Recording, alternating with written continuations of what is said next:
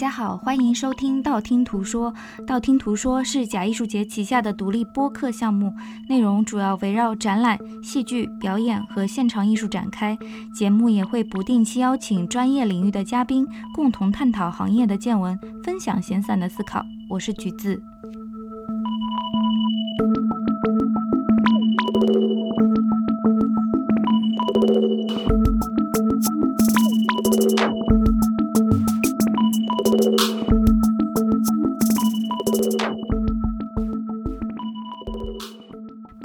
本期播客配套的补充图文索引已同步更新在微信公众平台“假艺术节”。太阳下山录播客。那我昨天刚刚从萨格勒布克罗地亚回到阿姆斯特丹，趁着回忆还比较炽烈，情绪还是比较奔涌的状态下，想录一期关于萨格勒布的播客。那这个播客其实也不在我的计划之中。这个行程其实是跟我的导师做学术方面的一个工作坊，工作坊的主题跟我自己的研究交集不多。因为它的主题是关于艺术出版以及艺术出版背后的这种 infrastructure，就是基础设施的一个讨论。那参与完全是很偶然的一个原因，我正好有一个时间上的空档，可以帮我的导师处理一些行政上的工作，所以是一个辅助的角色。那因为之前跟我导师开会的时候，我也跟他说，自从去年夏天到科索沃看 Manifesta 之后。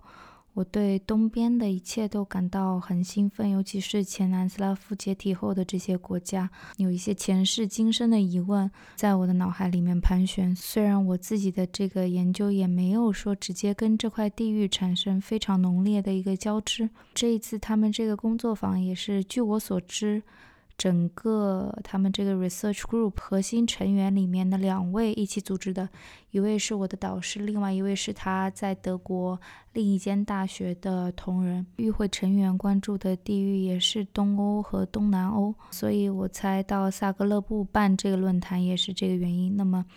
萨格勒布的地接方是当地的当代艺术博物馆。这个博物馆的馆长 Stanka 也是我自己在领域内特别关注的一位策展人。他在去年从呃斯洛文尼亚当代艺术博物馆，等于说平移到了萨格勒布。斯洛文尼亚跟克罗地亚的关系，历史上来说一直是非常相近的，在语言上也是相通。所以我觉得可能是宇宙给我传递了很多的信号。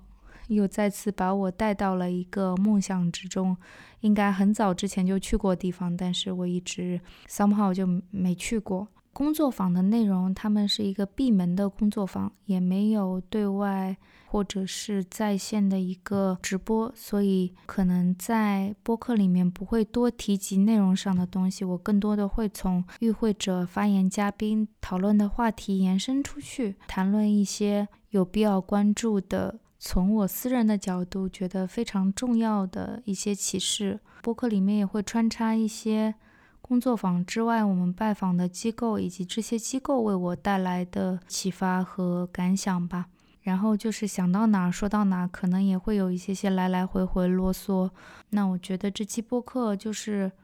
给自己留一段回忆这样的一个功能。当然，如果大家。对克罗地亚、对萨格勒布的整个独立文化环境感兴趣的话，嗯，我不知道，可能也会有一些些收获。我先谈一下自己第一次去萨格勒布整体的感受吧，因为我不知道大家记不记得新闻，就是之前其实克罗地亚有过一次非常强烈的地震，那这个地震对城市中间建筑的破坏，我这一次。去到当地才发现还是挺明显的，比方说他们市中心的教堂现在就在修，就是完全看不到这个教堂的全貌，只能看到尖顶，那其他的部分都是围着在整修。我们也去到了他们当地的一个独立艺术中心，叫 ISU，它是为克罗地亚年轻艺术家举办个展、做出版项目的一个机构，有一个小小的展览空间。在这个展览空间的顶上，我能清晰的看到墙里面的砖，有一些墙面就是有破损的痕迹。那这个机构的负责人也告诉我们，因为资金紧张的关系，他们没有办法系统性的对建筑本身进行修复，可能需要花很长的一个时间。所以，这种迎面而来的一种破碎和伤痕累累的感觉，可能是我对萨格勒布的第一个印象。那这种印象也在我在当地看到的展览里面得到了。相似的一种印证，尽管我们在这里提到的这种伤痛可能是历史的创伤，可能是更加政治性的。它虽然也跟一些社会事件有关，但它不是来自于自然灾害。因为工作坊举办的地方是在当地的当代艺术博物馆，所以我可能想先讲的就是在这个博物馆里面我看到的三场展览。那第一个是他们的一个馆藏的常设展。然后第二个是关于维也纳艺术家的一个主题的展览，第三个是我们去的时候。刚刚展陈做完，然后在我们工作坊的最后一天开幕的一个展览，关于克罗地亚当时非常重要的一个艺术的运动，叫做 New Tendencies。那么熟悉美术史的朋友们，或者说熟悉西方艺术史的朋友们，应该对欧普艺术不太陌生。那其实欧普艺术的这个兴盛，跟 New Tendencies，也就是一九六一年到一九七三年。在前南斯拉夫以萨格勒布为圆心，以 New Tendency 新趋势为名的这个五场主题展览，有着非常重要的一个联系。可以说，没有这五场主题展览，可能也不会有日后我们所知道的欧普艺术。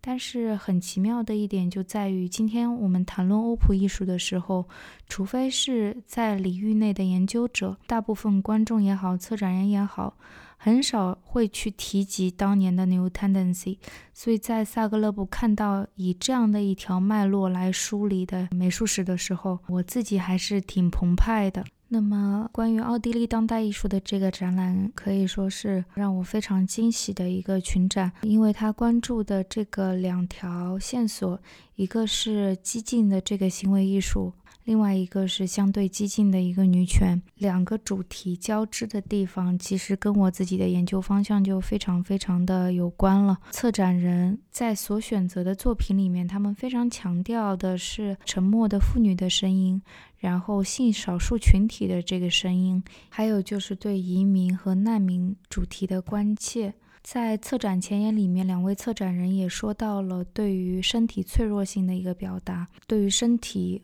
和行为的讨论，其实已经有过非常多激进、令人印象深刻的这种实践。那么，这个展览特别让我兴奋的，或者说特别让我感到嗯受鼓舞的一个角度是，两位策展人也关注了身体和国家，还有和资本脱轨。这样的一种可能性，就是身体作为机制与这样的一个已经存在的系统或者已经存在的逻辑进行脱轨的一个可能性。我觉得在后疫情时代，对于身体的讨论，我也看过了一些主题的展览，个展也好，群展也好。这个展览无论是从展陈的一个流动性，还是说从作品的选择来讲，都是我这段时间以来看过。应该算是非常非常棒的一个展览，有怀旧的，有神秘的，然后有迷恋和狂欢，甚至有一些污言秽语的这样的作品交织在一起。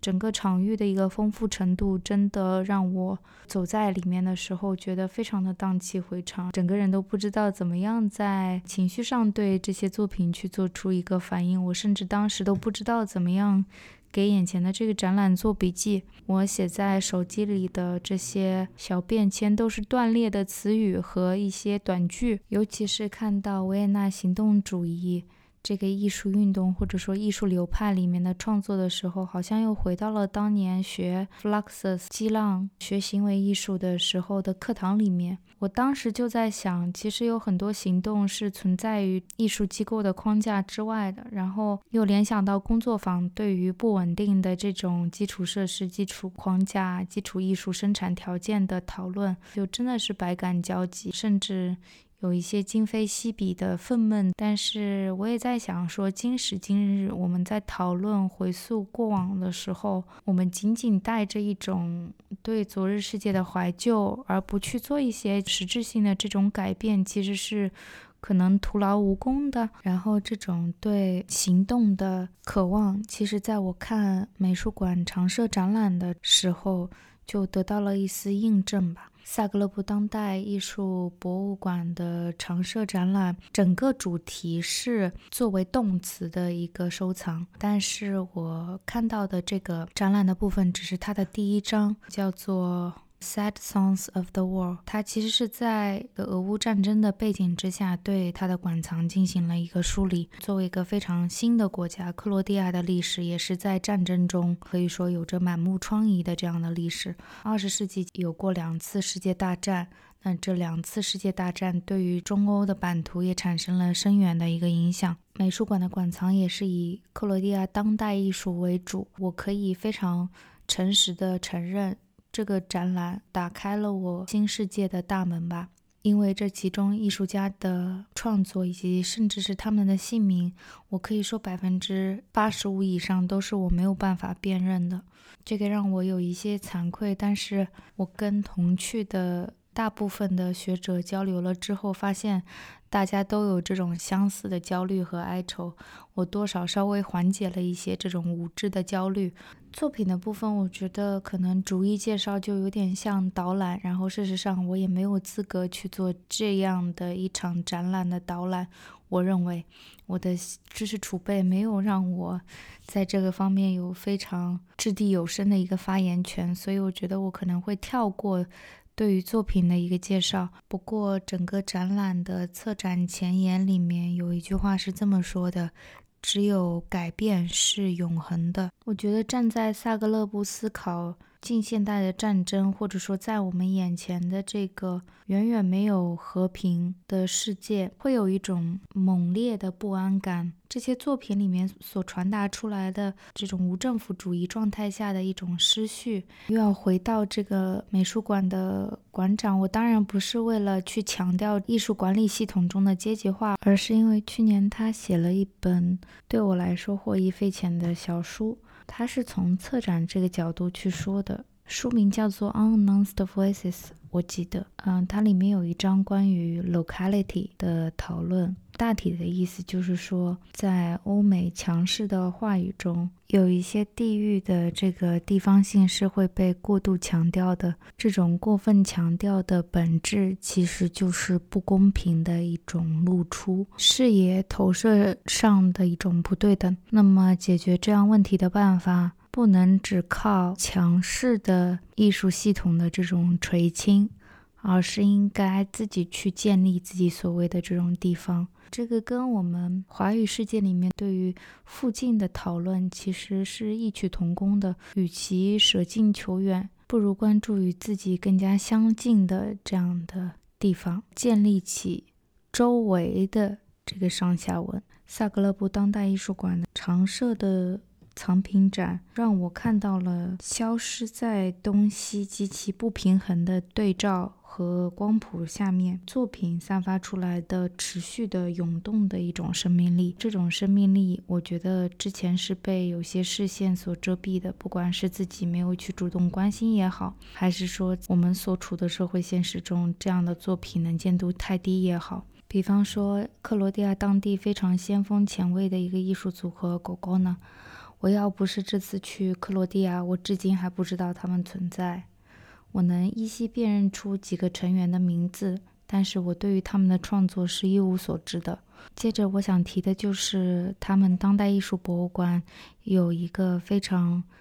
绝妙的档案库，然后因为工作坊都是学者的关系，所以他们的策展部门也是很慷慨的把这个档案库打开给我们参观，然后在里面。比如说六七十年代发行的一本杂志，摄影杂志里面就能看到很年轻的 Ed Ruscha 的作品，然后还有波尔坦斯基的作品，然后还有捷克的我很喜欢的一个观念艺术家啊 g i r i Kovanda 的作品。但这些名字对我来说都很熟悉，可是跟他们并置的克罗地亚当地的、斯洛文尼亚当地的年轻的艺术家，我就完全。没有办法对他们的作品进行非常直观的反应，因为他们不在我的认知的脉络里面。我觉得非常的可惜，因为不然的话，我可能可以从这个短暂的档案库的观察中得到更多，但是也获得了一些启示吧。可能这条线。之后会是我闲暇之余阅读的时候故意去靠近的一些材料。那基本上美术馆展览的部分就讲到这里。越录越困，所以我刚刚喝了杯咖啡，嗯，然后边喝咖啡就在吃克罗地亚带回来的一个当地的多层牛轧糖，它名字我就不念了，因为念可能也念不对。这个当代艺术博物馆有一个技术人员全程支持我们的工作坊，在结束的时候，他跟我们说一定要。试一试这个蹦蹦填牙齿的我，自然就是冲在一线去品尝。这样在机场也是带了一盒回家，但是我非常后悔，就带了一小盒，现在已经被我吃掉了好几颗。说到咖啡啊，萨格勒布的咖啡文化也挺有意思的。那儿的咖啡馆有很多挺像维也纳的，然后这可能跟他们过往的奥匈帝国这样的一个历史联系有关吧。建筑方面也有一些很浪漫宏伟的部分。挺像的。发照片给我远方的朋友们的时候，他们都问我说。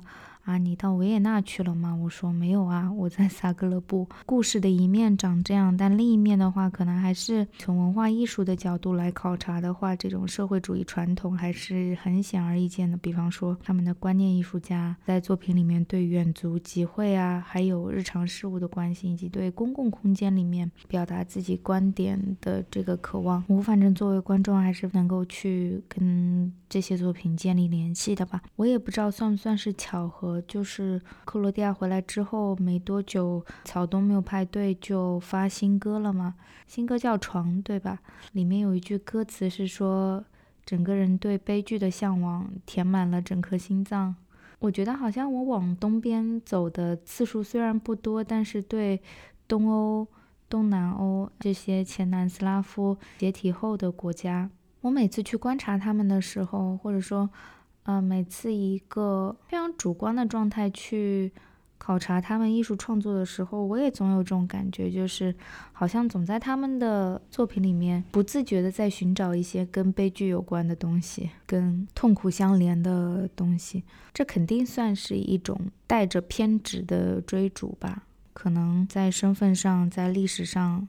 总觉得有一些似曾相识的。跟自己情感靠近的东西，在这些地方可以找得到。克罗地亚国歌里面有句话说：“我的心为克罗地亚打着节拍。”我在那儿看他们艺术创作的时候，呃，也有这感觉，就是我的心为这些创作在打着节拍。太多观念的震荡在其中。然后这趟行程里面，让我自己最兴奋的一个目的地，其实是去萨格勒布。艺术家 Tomislav Gotovac 之前生前的家里面，现在他们已经把它改造成了一个档案库，就按照他去世当天这个公寓的状态，完完整整的保留了下来。去到里面的时候很感慨，因为我对他的了解是通过电影为主，对于他过往。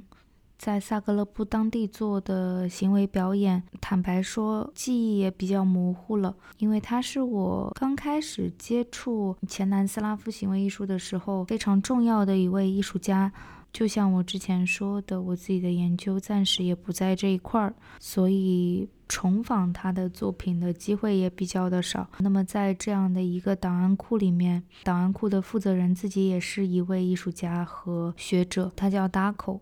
所以 Darko 在跟我们介绍 Otovats 档案库的时候，就拿出了非常多的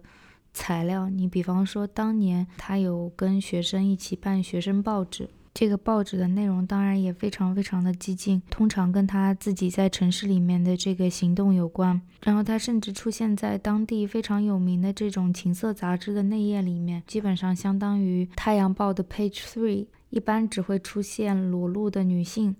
而不会出现一个行为艺术家。可见呢，在当时，即使是非常封闭、思想禁锢的前南斯拉夫，有严重审查的这样的一个政治和社会气候之下，嗯，戈托瓦茨是一个在大众的这种媒介里面有能见度的一个艺术家，非常的难得。在他档案库里面，我也看到了他当时创作这个额头上红心标志性的画面吧，怎么说？里面的道具就在角落里面放着。嗯，还有就是萨格勒布旅游局用他一个背面的裸露的照片，是他当时在当地的街头做公共介入时候的一张摄影的记录，作为萨格勒布旅游局的宣传照。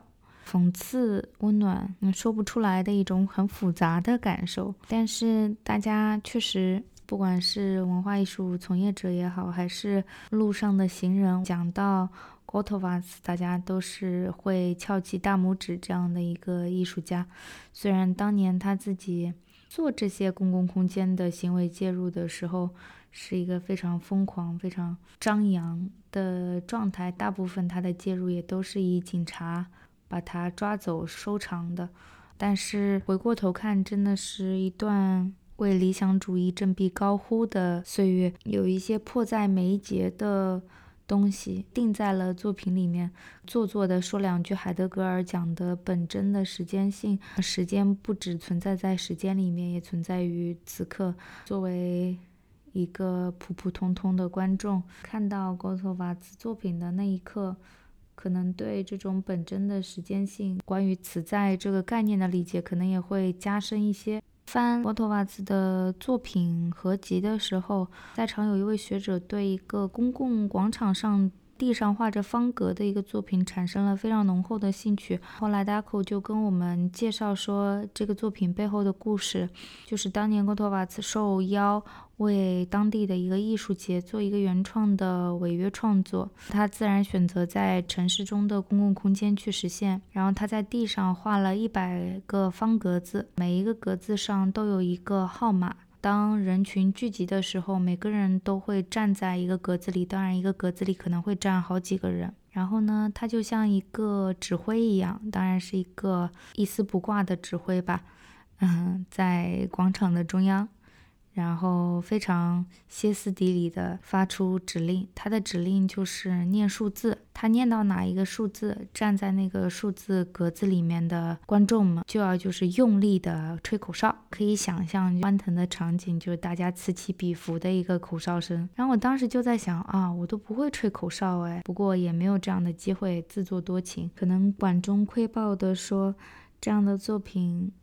也是那个时期。一代艺术家们心有戚戚焉的一种状态，创作状态。他们对形式通常非常的关心，对作品和公众之间的亲密感也非常的讲究。他们甚至可能想都不想就走入街头，跟一样追求精神自由的人们走在一起，不管这其中或者说这背后有多大的一个风险。关于 Tomislav Gotovac 档案库的一个巧遇，暂时就交代到这儿。除了他之外，还有一个艺术家，我也觉得不知道为什么就是遇到了，感觉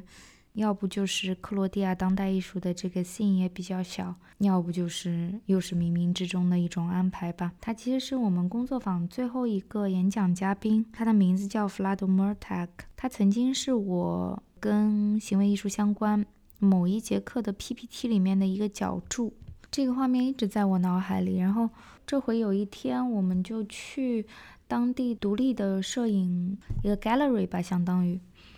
然后在 gallery 里面，我看到了一本摄影集，翻到了一个内页，内页就是这个艺术家手里面拿着一张纸，上面写着 optimistic，然后他还给自己的头上。用订书机订了个五角星，一个空心的五角星。所以工作坊演讲完之后，我就是第一时间冲去围着他打圈圈这样子。他碰巧刚出了一本书，然后我就给他看我手机里的图片，我说这是我昨天在 gallery 看到一本摄影集里面看到的你。然后他就想都没想，把自己的新出版的书翻到了当年那件作品还没有加五角星在头上的这个状态下的样子给我看，那个瞬间也很神奇。后来边上有一个当地的策展人。因为弗拉多的英文不太好，然后我的德语基本上，anyway，他边上的策展人就告诉我，当年为什么他手里面拿了这个 optimistic 的一张纸呢？是因为他真的还觉得自己的生活积极向上了。原因是他当时得到了一份在图书馆的工作，所以他要去图书馆，应该是当图书管理员了吧？画面背后的故事也就这么在我眼前展开了。当然，这个展开的过程。中间隔了有十年吧，差不多十几年。我想买他那本出版物，我问他有没有书店可以卖的时候，他说可能会比较难，你可以从我这儿买走。然后就联系那几天我们在萨格勒布遇到的这个文化艺术行业不同领域的从业者吧，大家都说，嗯，克罗地亚是一个没有艺术市场，或者说艺术市场完全没有成型的一个地方。毕竟它也是一个四百万人口的小国家，所以要形成这样的一个艺术市场可能有一点难。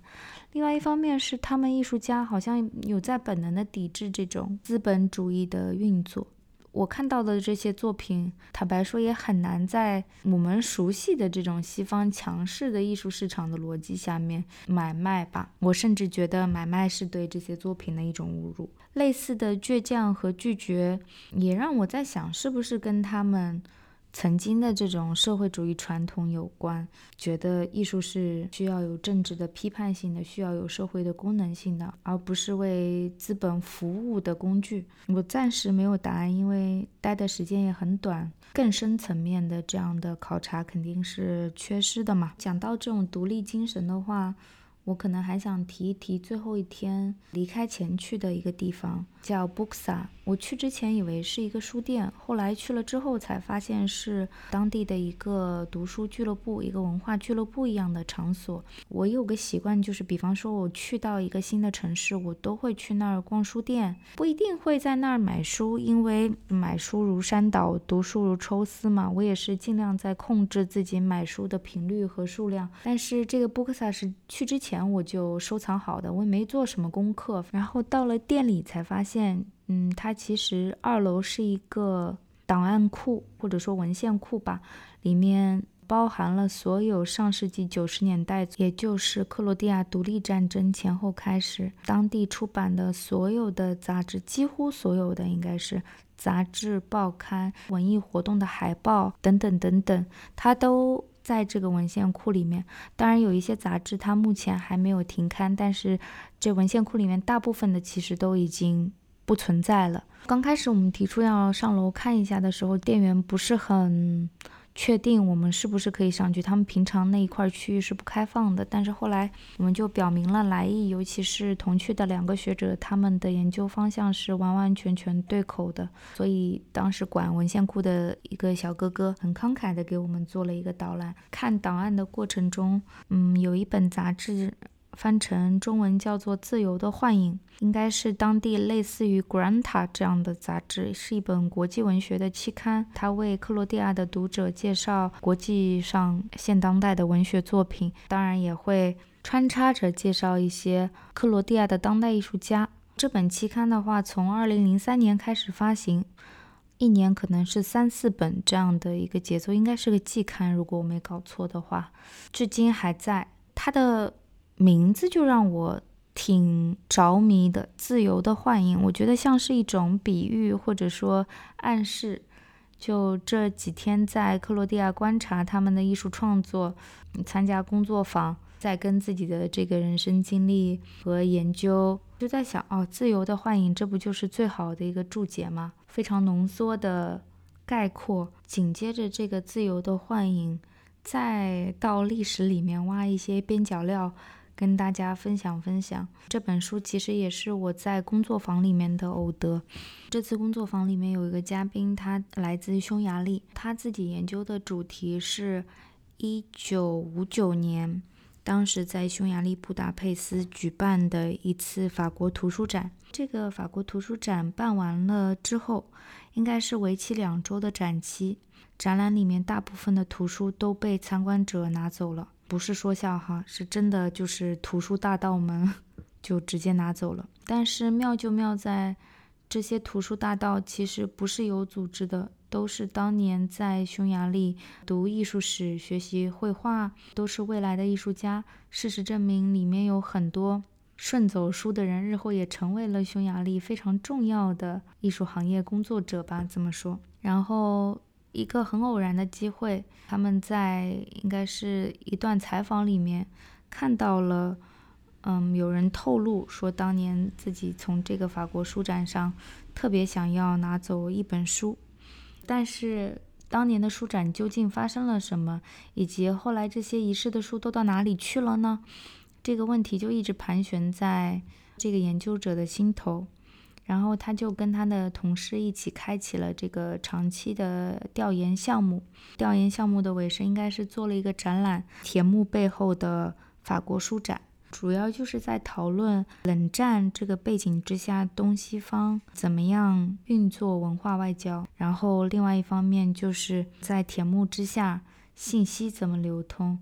展览做完了之后，他们就出了一本书，也是同名的书籍，其中就包括跟当年这些偷书贼们（加引号的偷书贼）一起的这个采访。采访我还没有细细读过，飞机上看了一会儿，我读到的这。一两个受访者，他们也坦白说自己其实不是把书拿走就完了，他们当时是一个共享的机制。比方说，你拿走了一本马蒂斯的画册，可能看完了就会在同学们之间流传。